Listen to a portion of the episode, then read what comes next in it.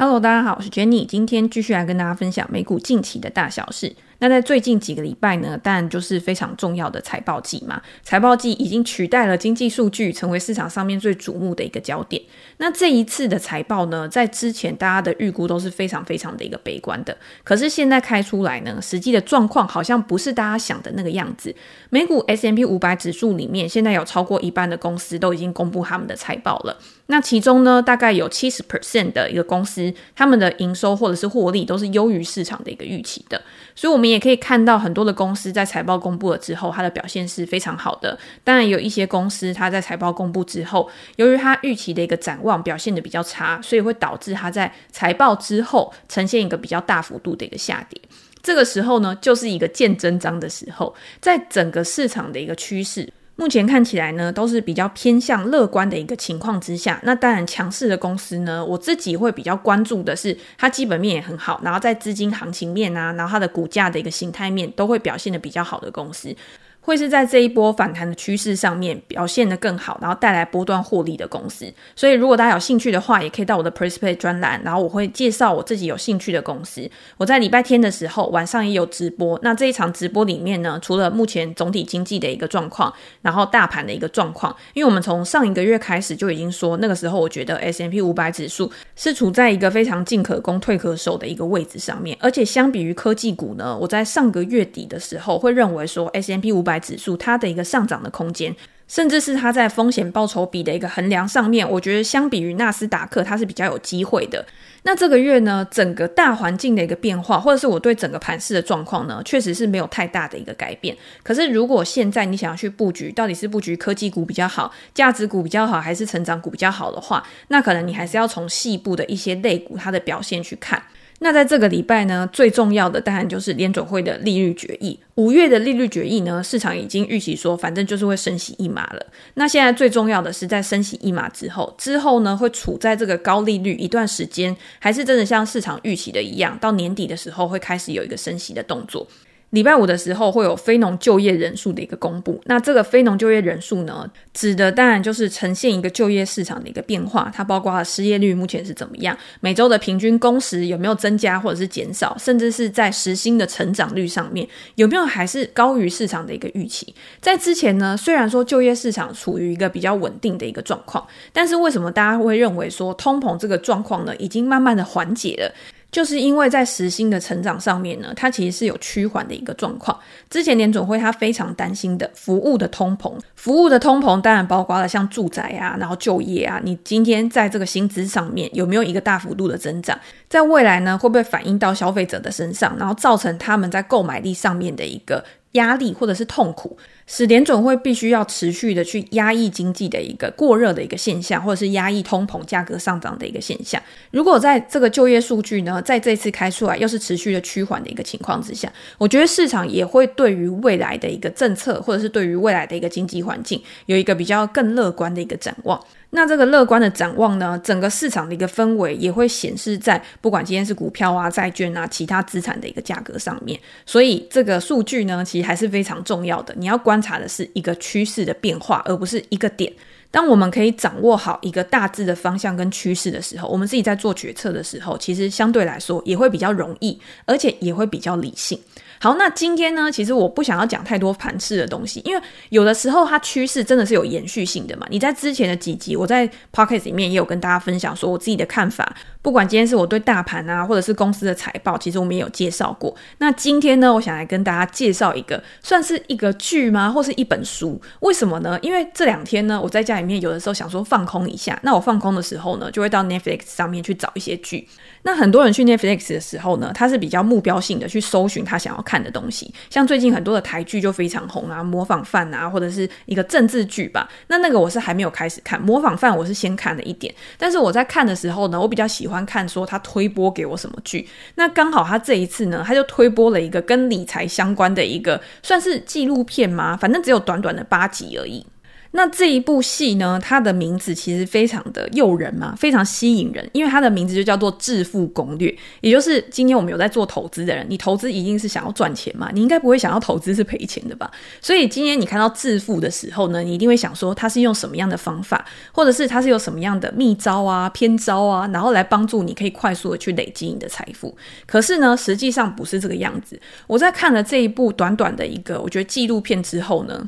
我很喜欢的是他在描绘里面每一个人物的互动的时候，有的时候我们会觉得说理财是一个非常个人的事情，也就是你今天你想要累积你的财富，你今天想要赚钱，你都是从你自身去思考的嘛。我今天要去找什么样的工作，我今天要去投资什么样的商品，可以为我带来更多的一个财富。那这些财富呢，我要怎么样去利用？或者是我要怎么样去把它配置在其他的商品之上，就是所谓的钱滚钱，我可以让钱创造更大的价值，然后为我更快速的去累积财富，产生一个复利的效果。但是呢，这一部影集里面很多的时候，它是在讨论的是人与人之间的一个互动。也就是，如果你今天已经结婚了，那或者是你今天有长辈在家里面，你必须要抚养啊，或什么之类的，那理财就不会是你自己一个人的事情了。大家应该会很有这种感触吧？如果你今天是有男女朋友啊，或者是你今天已经结婚了，那很多时候呢，你们的支出或者是你们的收入，它其实是比较没有办法分割的这么细的。这个也是很多的夫妻啊，他们可能在平常的相处过程当中，他们可能对很多事情呢都是有一致的共识的。比比如说教育小孩可能会常常吵架啊，但是你们还是会有一个共同的目标嘛。那理财的部分呢，反而是一个大家比较不喜欢拿出来讨论的。你今天两边各赚多少钱，然后你要留多少的私房钱，然后有多少钱变成你的公用基金。那如果今天有比较大额的支出的时候，那也比较容易去造成一些争吵。或者是两个人在讲到钱这件事情的时候，可能也会有一些意见不一致，或者是开始显露出一种防御的心态。我觉得是因为钱这个东西呀、它很容易让人家去定义某一个东西。也就是说，今天我们会用钱去定义一个人的身份、一个人的地位，甚至是你在家里也一样。你今天夫妻之间呢，两个人的收入如果不太对等，或者是两个人在消费的支出上面对这个家庭的投入比较不对等的时候，那很容易就会变成。吵架的一个话题。那我自己在理财的时候，或者是我们有分享投资的一些方法啊，或者是理财的一些心得，那也会有一些读者呢，他私底下会来问我说：“嗯，那我跟我的先生是怎么样去分配自己家里面的财务的？是两个人独立分分开呢，还是有一个共同基金啊，或什么之类的？”那我要跟大家分享的是，其实每一个家庭，你的方式一定都会不一样，适合我的也不一定适合你，那适合你的呢，可能也不适合其他人。在这部戏里面，其实你就可以看。到有很多组可能不同的夫妻，那他们之间呢也都会有不一样的问题。有一些是可能呃夫妻之间的收入不太对等，有一些是两个人对于消费，然后对于价值观比较不对等，那就很容易一个人很想要存钱，然后一个人有非常大的一个控制欲望。一个人有非常多的一些预算的规划，但是另外一个人没有办法配合的时候，其实你们就会因为这样子的一些小事情，然后呢去衍生出更多的问题，甚至到最后可能会吵到离婚啊或什么之类的。在这里面呢，如果你今天你也有类似的状况，或者是你有类似的问题的时候，你在这部戏里面呢，你或许可以找到一些共鸣，甚至是一些解决的方法。这个也是我在看这部戏的时候呢，我觉得。影片跟书会有很大的不一样，就是你可以感受到那个怎么讲身历其境的一种氛围嘛。那你也可以更站在那个比较第三人称的角度，然后去思考说，如果今天我遇到这样子的事情的时候，我应该要怎么办？那我为什么一开始的时候跟大家讲说我要推荐大家影片或者是一本书的原因，是因为这一部的主角呢，他其实也是一个非常知名的畅销作家。那他的书呢，在台湾其实也有繁体的出版。我来跟大家讲一下书名。书名呢是从零开始打造财务自由的致富系统。那大家听到的时候，像我自己每次去书店啊，我看到这种书的时候，其实我都不太会非常的注意的原因，是因为我觉得它就是比较千篇一律，就告诉你说啊，要存钱呐、啊，你今天要存钱，你才有办法有钱啊之类的。可是我以前也跟大家分享过很多次嘛，我觉得今天你要越来越有钱的关键，并不是在于节流，也就是不是你省了多少钱，你今天只吃一个馒头也可以过一餐。可是你今天你吃大餐也可以过一餐，所以，当你的所得没有变，当你的收入没有变的时候，你透过节流的方式，确实是可以让你存得更多钱。可是，你如果要把这些钱去放大更大的价值的时候，其实应该要从开源这个地方去做准备。你今天要怎么样增加你的业外收入？你今天要怎么样把你原本固定的收入去投资，然后去分配在一些可以为你带来额外现金流的资产上面，然后让你可以用这样子的方式，更快的去达到你的财务目标。所以我在看这部戏的时候呢，其实我又回去再翻了一下这本书。我说真的，我真的理解到 Netflix 的价值，就是你今天要怎么样从影片，然后再去加入书，然后让你可以有一个更好的、更结构化或者是更完整的一个框架，甚至是。今天我觉得人是非常需要想象力的。当你可以把这个影像，然后跟文字去做结合的时候，你也会为你自己带来很多额外的延伸思考。我不知道这样讲会不会太夸张，可是对于我自己就是这样子。我常常在生活里面啊，然后遇到一些可能意外的一些小插曲啊，或者是遇到一些意外的事件的时候，我就会一直去想，诶，有没有以前我也发生什么事情，或者是我看过什么东西是可以跟他去做结合的？那以前我在思考这件事情的时候，我可能没有想那么多，或者是我可能没有。什么感觉？可能看过就算了。但是当这个新的冲击、新的资讯去加入到我原本的一些可能在我心里面的印象啊、一些思维之后呢，它又可以变出新的不一样的东西。所以这个也是我想要跟大家分享的。然后我觉得也是之前很多人都在问我的，到底要怎么样去做理财的规划？我到底要怎么样去分配我的资金？我到底要怎么样从理财这件事情再去延伸到投资这件事情？理财是先把你自己当下的，不管包括现金。资产收入全部都已经把它整理得很好了之后，我们才知道我们有哪些额外的余力，然后可以去把这些钱去做其他的投资的配置。它是一个一连串的过程，而且最好的是它可以创造一个很正向的一个循环。所以也蛮推荐大家可以去看这一本《从零开始打造财务自由的致富系统》。好，那今天呢，就这个影片，我觉得影片大家可以自己去看。然后影片加书里面呢，我可以提供给大家一些我看到觉得印象还蛮深刻，在现实社会里面也非常实用的。不管你今天是在美国的投资人啊，台湾的投资人，你都必须要去注意到的理财关键。我觉得第一个就是负债。其实负债有分很多种嘛。第一个是这个你的负债呢，它有没有办法去创造额外的现金流，然后去 cover 掉你的负债成本？有一些负债啊，它是你今天你负债了之后，然后你去做了一个冲动型的消费，那这个消费呢，可能会让你得到一时的满足，但是它没有办法去帮你创造更大的一个价值。这个东西呢，就是你花了就是花了，可是债务它是不会消失的。那这个时候呢，到底你要怎么样去处理你自己的债务？其实是理财的第一步。理财的第一步不是说我要先存多少钱，是你今天要怎么样去降低你的开支之后，你自然而然你可以去支配的钱就变得更多了。那很多人他的问题是呢，因为现在有很多的像信用卡啊，或者是像什么先买后付啊，所以你今天在你看到一个很喜欢的东西，在你很想要去做某一个享受，譬如说旅游啊之类的时候，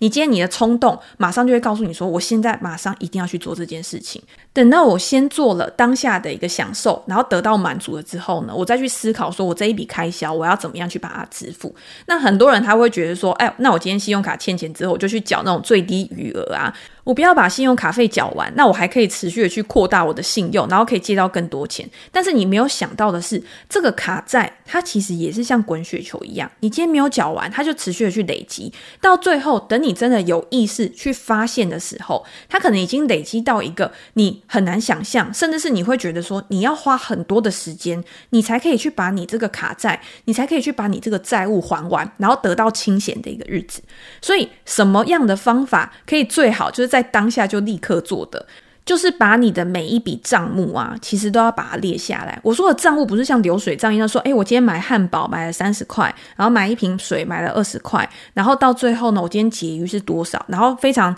锱铢必较的一些小细节。我觉得有的时候大家会很关注一些小细节，就是说，哦，我今天省了大概多少钱啊？我今天省了五块十块，但是你没有注意到，其实很多你忽略的地方，它其实是一个更大的漏洞。你要先把那个大洞先填起来。你才去注意这些小细节，它才是有意义的。如果你今天只注意这些小细节，然后你的大洞一直在往外流水的话，那你这个锅子、你这个盘子、你这个碗，其实也很容易，它就已经流干了。那到最后，你一样是一无所有。所以，第一个是你先把你列出来。常常会跟大家讲说，你每一个人都要有自己的一个资产负债表嘛，资产在一边，然后负债是在另外一边，那下面呢就是你的资产减掉你的负债，是你这个人的净值。大家有没有想过，你今天在看公司的财务报表的时候，其实也是这个样子。今天一个人他的资产上面可能有一千万、一亿、十亿，这都不重要。他扣掉他的负债之后，他还剩下多少？因为他的资产，他的外部融资来源是哪边？这个就跟我们自己是一样的。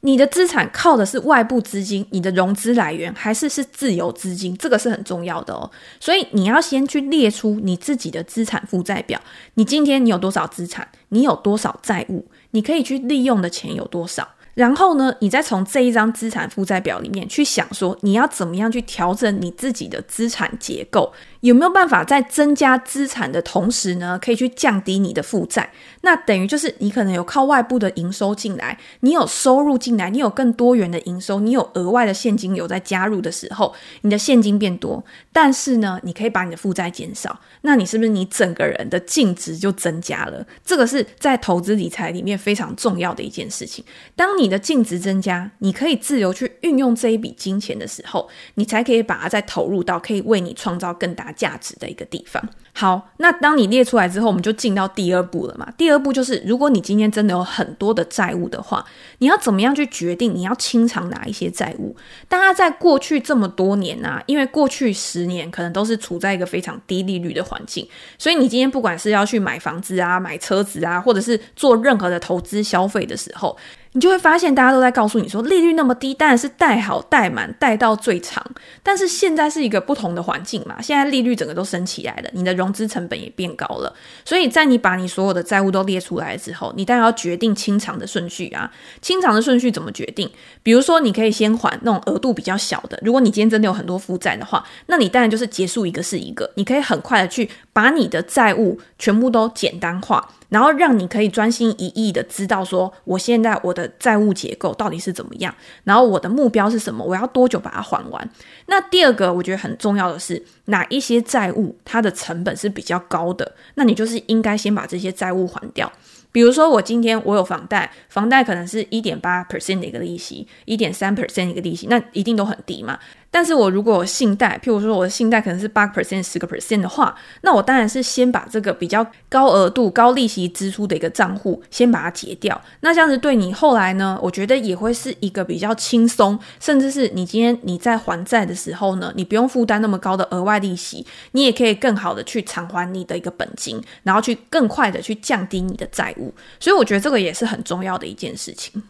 当你在理财之前呢，你先理好债这件事情，让你的头脑清楚，让你的账目很清楚的时候，你接下来你再去考虑说，那我未来的支出，然后我的储蓄，我的投资，我要怎么样的去做一个更好的规划？所以在这本书里面呢，它第二阶段它就会告诉你说，那今天还有银行账户，你要怎么样去做一个分类，跟你今天要怎么样去规划你每一个账户它的功能性。通常呢，会把账户分成支出账户跟储蓄的账户。那为什么要把支出跟储蓄的账户去分开？是因为如果你今天你把它全部都混在一起，你很难知道我的主要消费是在哪边。那如果你今天有透支，如果你今天有超出你原本的预算的时候，那可能你原本想要拿来储蓄，你想要拿来做长期投资的这个账户呢，它的一个金额，它的比重就会变小。那如果你今天是把它分开的，其实对于你来说，你可以一目了然的知道你的储蓄账户你累积的速度，你累积的额度是多少。那支出的账户呢，你也可以更好的去做一个分类。像我自己其实也会，譬如说我的房贷账户可能就是一个单独的账户，然后我的投资账户可能又是一个分别的账户，然后我的储蓄账户、紧急备用金的账户可能又是一个账户。那这样子你在看每一个账户的时候啊，你可以知道每一个账户它的一个累积的速率。或者是有没有可以去调整的一个地方？那当然，其实台湾它有一些储蓄账户，你可能是累积到多少一个金额的时候，可能会变成 VIP 呀、啊，或者是你有一些额外的一些优惠。我自己呢，虽然说有分成几个账户，但是我也不会搞得太复杂。我不会因为这个开户可能会送一个什么小礼物啊，那我就去这个账户开户。那个账户可能会呃多一个几个 percent 的一个利息，我就去再开一个账户，然后让它变得很零散的。我觉得至少你每一个账户它要有一个。呃，某一个程度的一个金额，我觉得也会是比较好的一个状况。不然你到时候你在做一些资金的分配的时候，我觉得也会变得很混乱。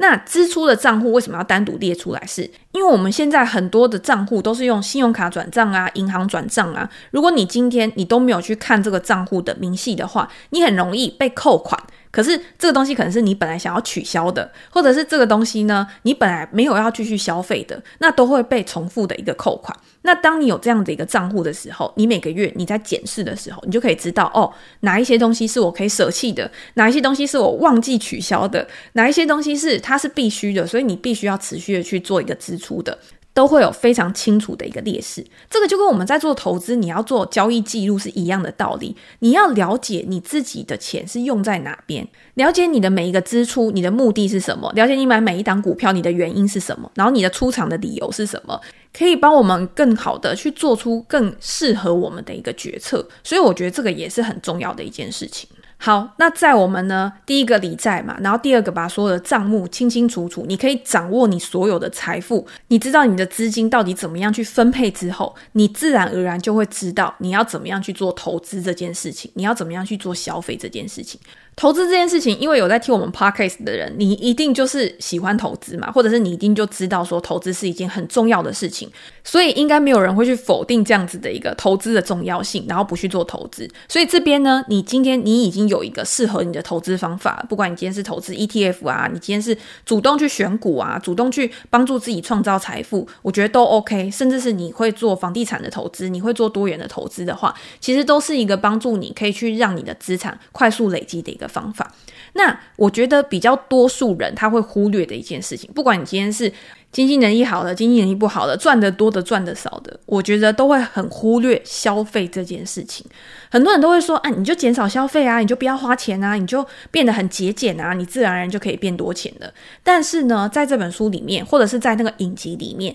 他要告诉你的不是去限制你的消费，而是你要有意识的消费。有意识的消费呢，是你要知道你为什么而花，或者是你要知道你花了这一笔钱之后，它会带来什么样的结果，又或者是你要知道你自己的能力在哪边。你今天你想要消费，你可以消费，跟你有能力做出这样子的消费，其实是不一样的。你可以做一笔消费，跟你有能力负担这一笔消费，就很像我们在做投资的时候，其实我们常常会讲嘛，你可以承担风险，跟你能够承担风险，你有多少能力可以去承担风险是不一样的。在你做出这一件事情之后，它不是只有当下的结果而已，它可能会带来其他衍生性的一个后果。所以，如果你今天你是无意识的在消费，无意识的在投资，把你的钱丢到海里面的话，其实它没有办法达到你原本的一个目标。你可能真的就只是一时的爽而已。那要怎么样有意识的消费？然后呢，要怎么样可以有意识的去投资？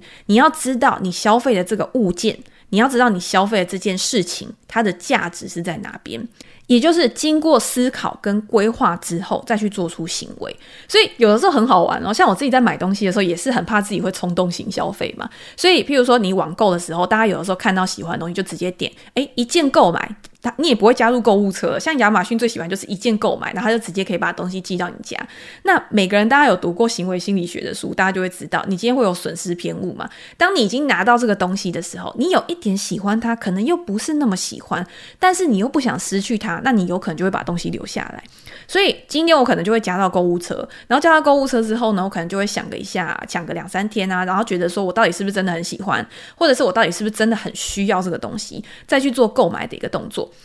因为你要买这个东西，它如果真的急到你连这一点时间都不能等的话，那它一定是必须。可是它可以让你想个好几天，然后都不一定要按下购物那个键的时候，它可能就是一个非必需品。那可能你真的就是不需要去花出这一笔钱的嘛。好，这个是题外话。那这书里面呢，因为他也怕大家。就是说，诶，我今天刚开始去了解我的有意识的消费这件事情，我要怎么样去训练？其实有的时候数据还是很好用的，它直接就提供给你一个数据，告诉你说你要怎么样去分配你自己的一个支出啊，你要怎么样去了解你自己的所得。比如说，你今天你有一笔呃收入，那你今天呢，你的支出类别，你可以把它分成几个。第一个就是固定成本。固定成本呢，就是像租金啊、水电费啊，你每个月一定要去支付的债务的利息，这些都是不管今天你赚多赚少，不管今天景气好坏，不管你今天有没有换工作啊，还是你现在是无业待业中，你都必须要去支出的钱，它可能占你薪水的比重就是五十个 percent 到六十个 percent，等于是已经是一半了。